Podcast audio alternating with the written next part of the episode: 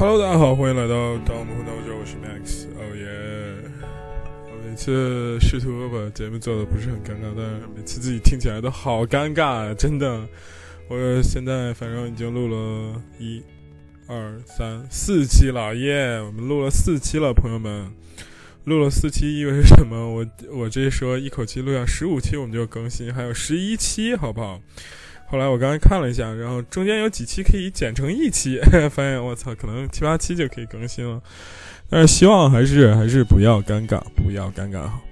今天我聊的重点的，哎，嗯，也没什么重点，就是最近二零一八年的有趣的一件事情。有趣的一件事情是，呃，对，嗯，这个是是什么呢？啊，是吧？哎呀妈，真尴尬！我操，不知道说什么。对，是这样。今天想聊一些艺术家的怪癖，也不是怪癖，就是很奇怪的一件事情。因为二零一八年真的很喜欢艺术，有一个以前的好朋友，然后去辞了职之后做了一个艺术展。这个，这个，这个也不是他做的吧？是他引进了一个还不错的艺术展，叫做。平行世界的非分之想，然后在郑州引发了很好的这样一个结果。后来这个好朋友，然后自己不知道怎么了，就抑郁了，看开了。我靠，也不联系了。据说好像最近在忙一些自己的事情，然后也很祝福他。然后后来信教了吧？反正，总之是觉得最近就是艺术家就是很任性，也不是很任性，就是很很有趣啊，很有趣，真的。特别是我最近听了一期那个大爱密谈的节目啊。听了大家一些密密谈的一些节目，他是讲那个艺术圈这个事情啊，讲艺术圈里的一些艺术家的事情，啊，其他都没有记住，但是记住了一些很有趣的点，给大家说一下。嗯，就是在这个遥远的日本，然后有一个特别著名的艺术家叫做奈良美智，奈良美智大家都很喜欢啊，是吧？啊，单价卖的也很贵。这样的一个这个这个这个艺术家是吧？这个呃非常屌，他画那个就是那个呃，you know，就那个娃娃，就是愤怒或者各种表情的那种。有人说叫什么？反正奈良美智画那个娃娃，大家也都知道长什么样子，对不对？然后就是。嗯，有过这样一件事情很屌，就是奈良美智就是办过一个展，是自己的原稿的展，只是大内密谈那个嘉宾说的啊，我不知道具体是什么样。然后反正在谷仓里头办的，然后把自己展全都给列出来，然后这个展办完，然后一把火把那个展给烧了。你是不是觉得我靠，艺术家还是厉害，还是有意思的？然后在那个节目上还说了一个关于达利的故事，达利的一个故事是什么呢？就是达利这个人。非常抠门，非常爱钱啊，非常爱钱。然后就是每次请大家吃饭呢，然后他就去结账嘛，假装结账。结账的时候呢，在自己的这个钞呃那个这叫什么来着？嗯，支票上面后面画一幅自己的画。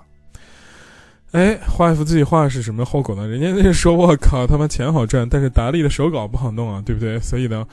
他就是不会把这张支票给兑出去，对吧？哇塞，你看看这个艺术家是不是很有趣？然后中间还有说了一些有趣的事情，比如说 cos，cos 很爱 cos，大家应该知道吧？就是画叉叉眼那个人，对不对？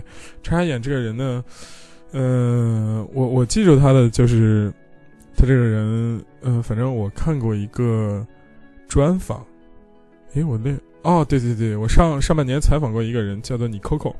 也是这个超完全的一个人，然后他去专访过 cos，cos 就是说，嗯，他在采访 cos 的时候，他 cos 就是这样一个状态，说，哎，你这次来中国是什么样的心情？然后 cos 就说，哎，不好意思，你把你那个灯给关一下吧，他那个照照我的眼睛，我就是很别扭，没办法回答你的问题。哎呀，就是那种疼痛范儿的，哇塞！然后我在阿姆斯特丹，呃，那个看过一个 cos，巨大无比的 cos，真的很大很大，可能有十米、十几米高左右的一个铜的。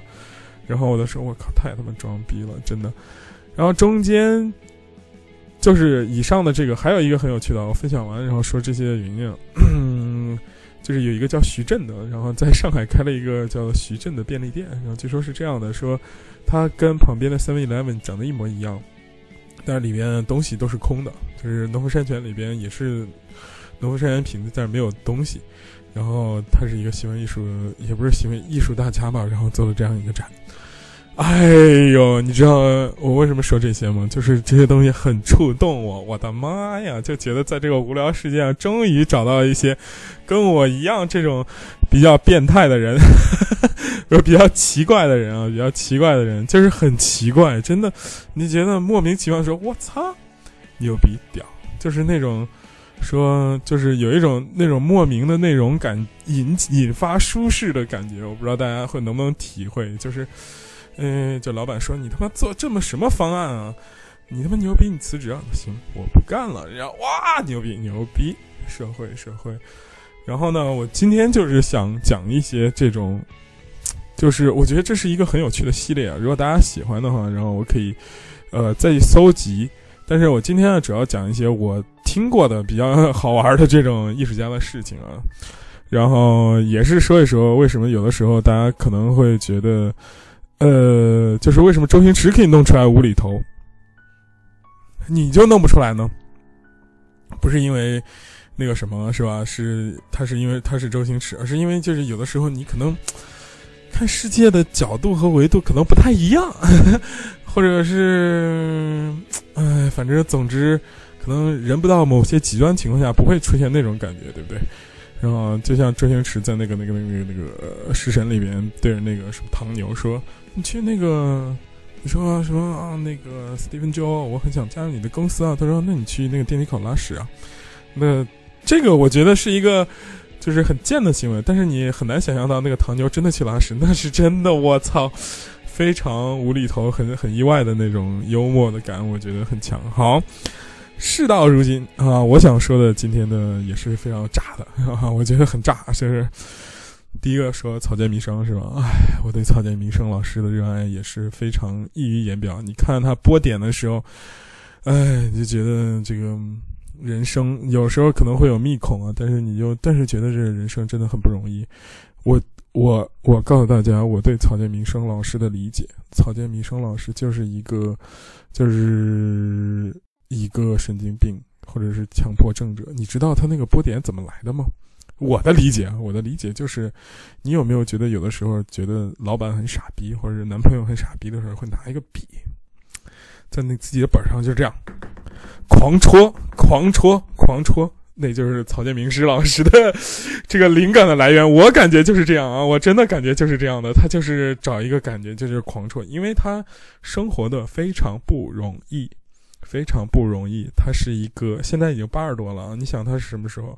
他是经历战乱的一个年代的这样的一个人，或者是说，呃，反正很丰富的经历。是我看了那个，我不是瞎说的啊，大家，我看了这个《和风贴》。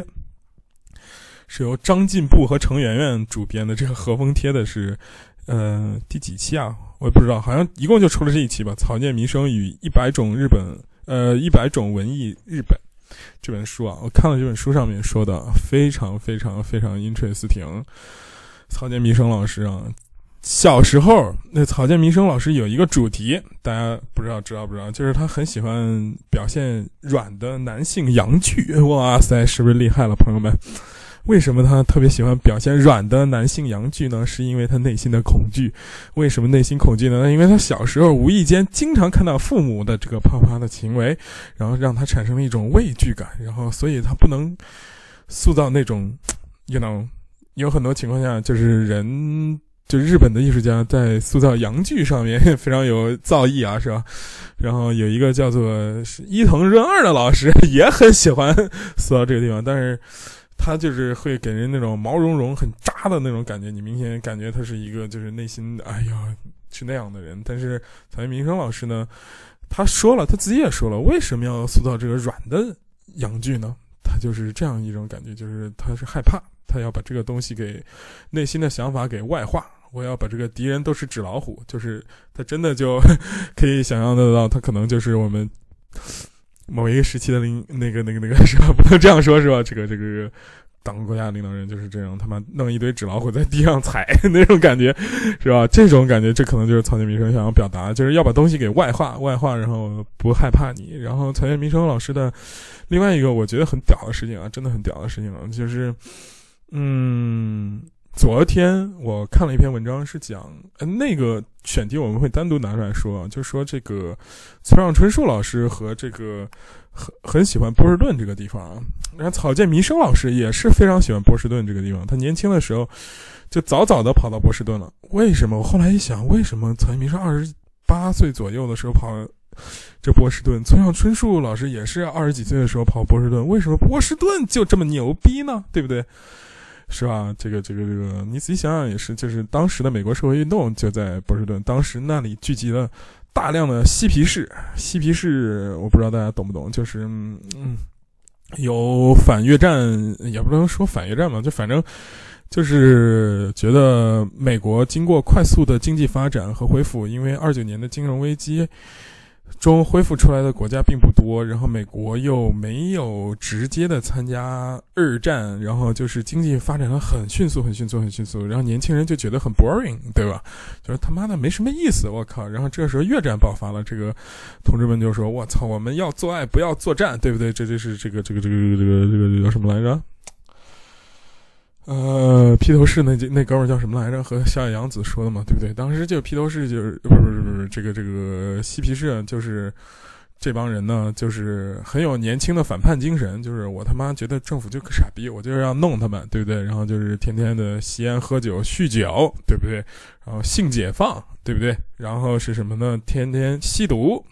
迷幻，当时后来的嬉皮士人分成了两个流派，一个去到了好莱坞，然后一个去到了硅谷，然后都成了这个发发推动和发展这两个领域这个迅速发展的这样一些人啊，对不对？哎，anyway，反正，但是呢，嬉皮士运动的这个中心呢，在这个草间弥生的这个年代呢，就是这个波士顿，然后在村上春树这个年代也是波士顿，呃，村上春树今年七十啊，对啊，草间弥生好像八十四快快快快快九十了，我也不知道具体的年岁啊。Anyway，就去到这边了之后，草原弥生是就是，你知道他小时候生存环境是很恶劣的，然后又没什么钱。当时女性，日本女性是一个受到 double 压迫的这样的一个一个一个一个一个时期，是什么样？为什么 double 压迫呢？因为，you know，就是日本女性，就是我觉得很不容易的一点啊，对对，除了成为我们的老师之外呢，是就是。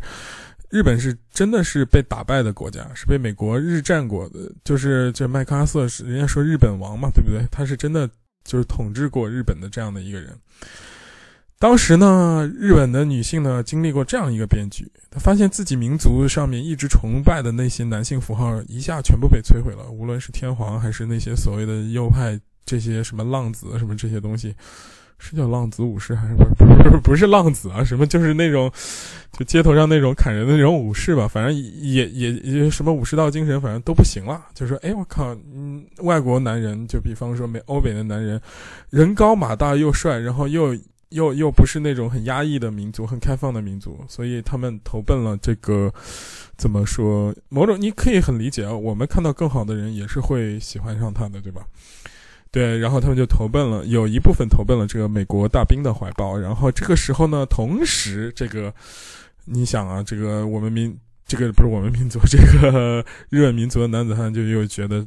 我靠！你们怎么能这样？就是他妈的，怎么这么崇洋媚外呢？是说是不是人要不要脸？这种感觉就是又有一种道德绑架在里面，又打击日本女性。所以，他当时日本女性的生存地位和环境是非常非常恶劣。所以，一怒之下，当时日本和美国的关系也非常的微妙。就是某种程度上来说，它是，呃，我觉得某种程度上来说，可以说它是殖民地嘛。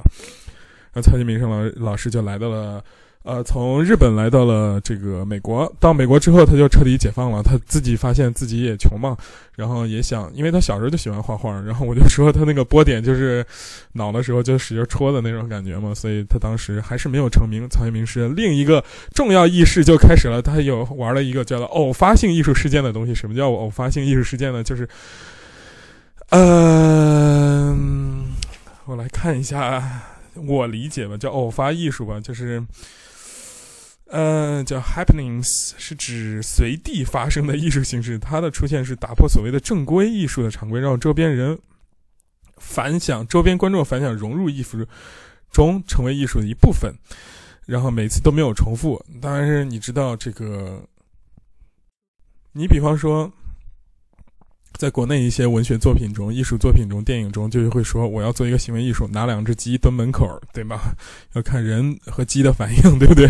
这个是可能会在某些程度上会引起轰动，但是大部分情况是不会引起轰动的。但是怎么样你才能引起轰动呢？就你不穿衣服拿两只鸡站在门口，对不对？所以这草间弥生老师呢，就当时就经常这样，对吧？这个这个这个不穿衣服的，这个在各种活动中就。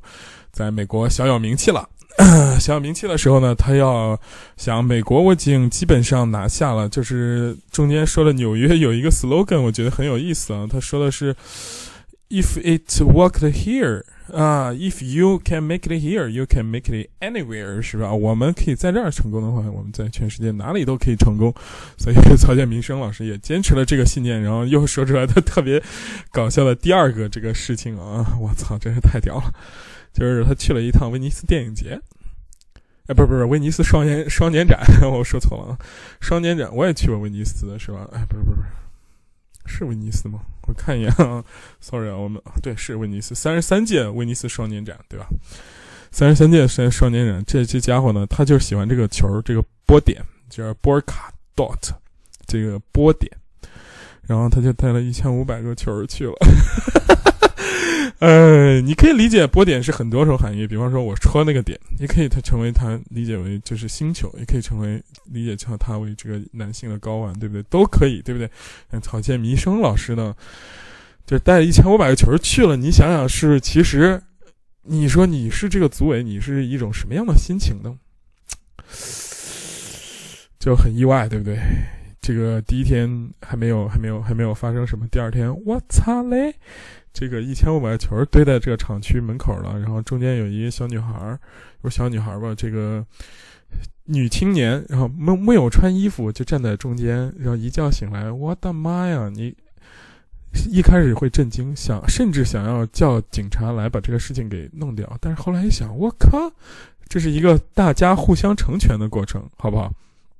你在这办了这样一个行为艺术，然后炒作了我。同时呢，你也炒，我也通过你这个事情来炒作了自己，对不对？任何时间你在提起草间弥生这样艺术大师的时候，你就发现，我靠，必须得提一下三十三届威尼斯双年展，是不是？你就不得不佩服当时的艺术家，真的是一个很极端、很极端的行业。他如果不极端，他就没法成。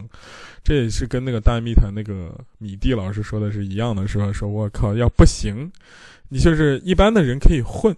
对不对？你考七十分也可以拿到五千块、六千块、七千块、八千块的这样的工资，但艺术家你考七十分就嗝屁了，你必须得极致，就是他妈的神经病，你知道吗？所以啊，我就觉得曹明是真是牛逼。然后。当然，还有一些作品啊，我觉得大家如果在国内特别想看草间弥生老师的作品，可以去南京有一个叫四方美术馆，门口里头有两个大南瓜。对，草间弥生呢，据说是一幅版画。什么叫版画呢？就是高仿，就是而且是电子印刷，没有任何技术含量的限量版画，一幅都能卖好几万啊！哇塞，你想真迹要多少钱，对不对？哎，真的很有趣。你就发现艺术家就是这样很有趣。第二个。我要说的是德加，德加大家可能不是很熟悉，是吧？但是我不知道另外一个日本的著名的电影人叫做岩井俊二，我不知道大家知道不知道？如果大家还不知道的话，就是岩井俊二呢，就特别喜欢德加。呃，还不知道他有一部电影很有名，是由这个苍井优和这个铃木杏，就是头文字 D 那个女主演的，叫做《花与爱丽丝》，是不是苍井优、铃木杏？我也忘了，反正好久之前看的啊。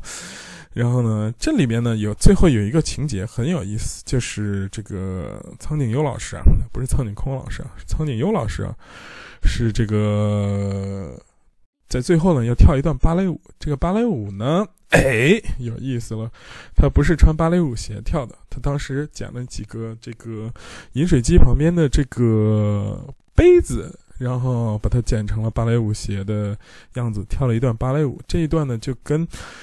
德加的很多的艺术作品很像，德加的艺术作品其实就是很多的去描述一些芭蕾舞演员的故事。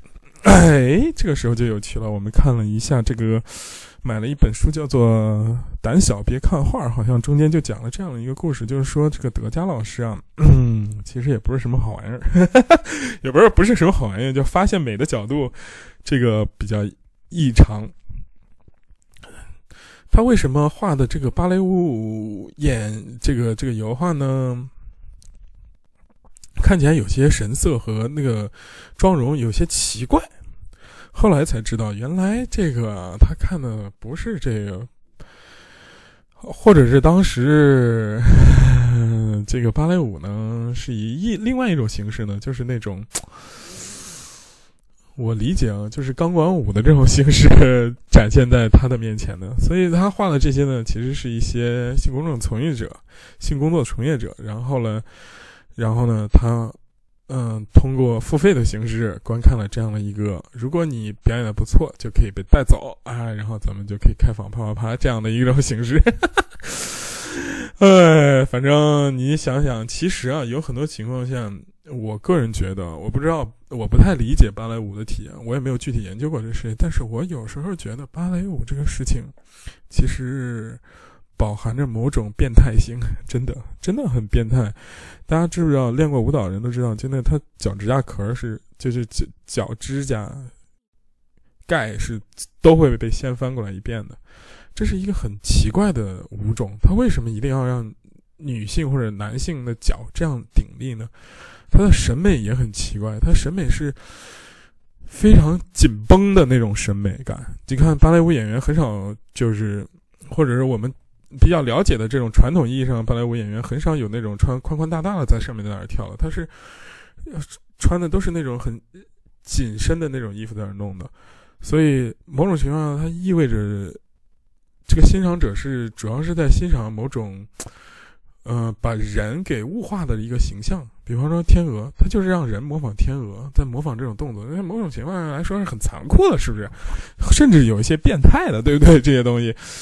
你想，其实杨丽萍也很变态！哇塞，那指甲都不剪，哇塞，那个从来不吃肉，是不是这种？这个他对艺术，要不然他为什么把自己活了跟孔雀似的那种感觉，是吧？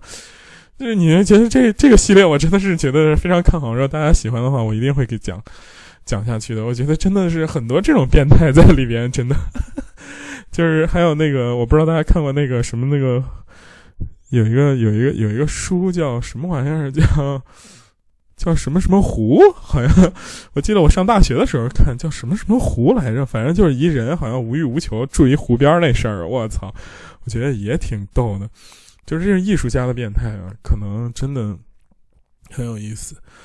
还有一个我觉得很变态的点啊，就是我同学给我说的这一点，就是大的导演啊。也不能这样说，就是有很多著名导演都是足控，这点我不知道大家有没有发现，特别是在最近的这个《路边野餐》里，我现在不是《路边野餐》，《地球最后的夜晚》里，我发现毕赣导演居然也拍了汤唯的脚，长达一两分钟之久啊！我的妈呀，我这一开始我是因为我自己有一点这个倾向，然后呢，我就会很敏感对这个方向。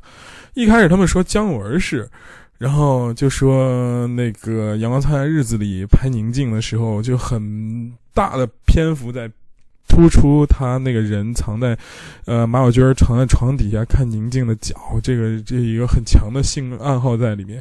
毕赣导演也是，就是就是通常他们就会很细腻在拍一个女性的足部，我就觉得有点变态。但是这两个都是。没有 揣测的，但是有一个人是真的，就是昆汀·塔伦蒂诺。我不知道大家知不知道，昆汀导演可是出了名的足控。我的妈呀！我跟你说，这个新闻我看完我就不行了，真的。我说他好像跟他老婆离婚，就跟这个足控也有一定的关系。就是他据说他好像他老婆，他要非要怎么着他老婆的那脚什么之类的，然后他老婆后来就受不了，还是怎么着，反正就是。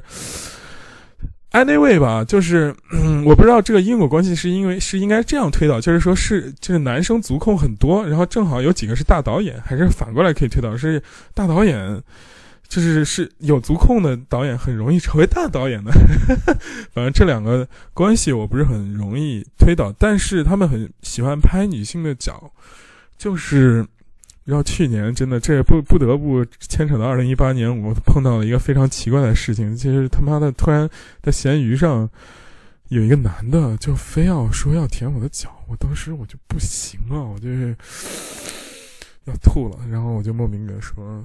请问怎么收费的？是吧？当时你看，像我这种是有艺术家潜力的人士，就很好奇他到底要怎么样。他当时就跟我说了：“说你就躺着不要动，我就会舔你。”然后我就差点想吐。我说：“那给多少钱啊？”然后他说：“这个要具体看。”哎呀，我的妈呀！我后来就受不了了。OK 啊，然后今天讲了草间弥生的故事，讲了德加的故事，讲了足控。哎，足控这个事情，我很想问问大家，这个大家觉得是不是一个普遍现象？我觉得真的是普遍现象，而且我我我可能觉得，可能就是这个事情就是有待挖掘。你你不能说这个东西，就是我我理解，就是所有男的都是足控。只不过是他外化的明显和不明显的问题而已，而且你你比方说，其实有很多情况下，心理学家说的是，你比方说喜欢黑丝啊，喜欢这种丝袜类，就是跟喜欢高跟鞋这类，只是一个足控的延伸而已，对吧？所以这事情很难说呀，唉，嗯，那就有一种研究说的是这样的，说这个脚会分泌荷尔蒙。然后会诱发某种性的讯号给异性也好，同性也好，反正 anyway 就是会会诱发一些这种讯号吧，所以他在某种情况下。哎，anyway 吧，就这样吧。我本来还想说一下北野武和圣美奥斯，就先北野武的故事大家都知道了，就是他妈，就是一开始他成名的时候，他妈给他要钱，然后他一直要钱。北野说：“你怎么这么势利？我这么多年了，你也不关心我，你就就知道给我要钱。”结果他妈有一天快不行了，过了几年快不行了，然后他说：“那儿有一信封，你打开看一下吧。”然后里面就有很多钱，北野武就哭了。哎，那位北野武也挺变态的，这个就是，大家看了这电影也知道。圣美奥斯也是嘛，对不对？圣美奥斯就是，呃，他的特点，哎，这个我们，嗯，时间不多了，就不说了吧。反正这个系列大家如果喜欢的话，我可以给大家继续讲下去。比方说这张爱玲啊，反正就是很多这种艺术家，真的都他妈有怪癖，真的太变态了，太变态了，真的。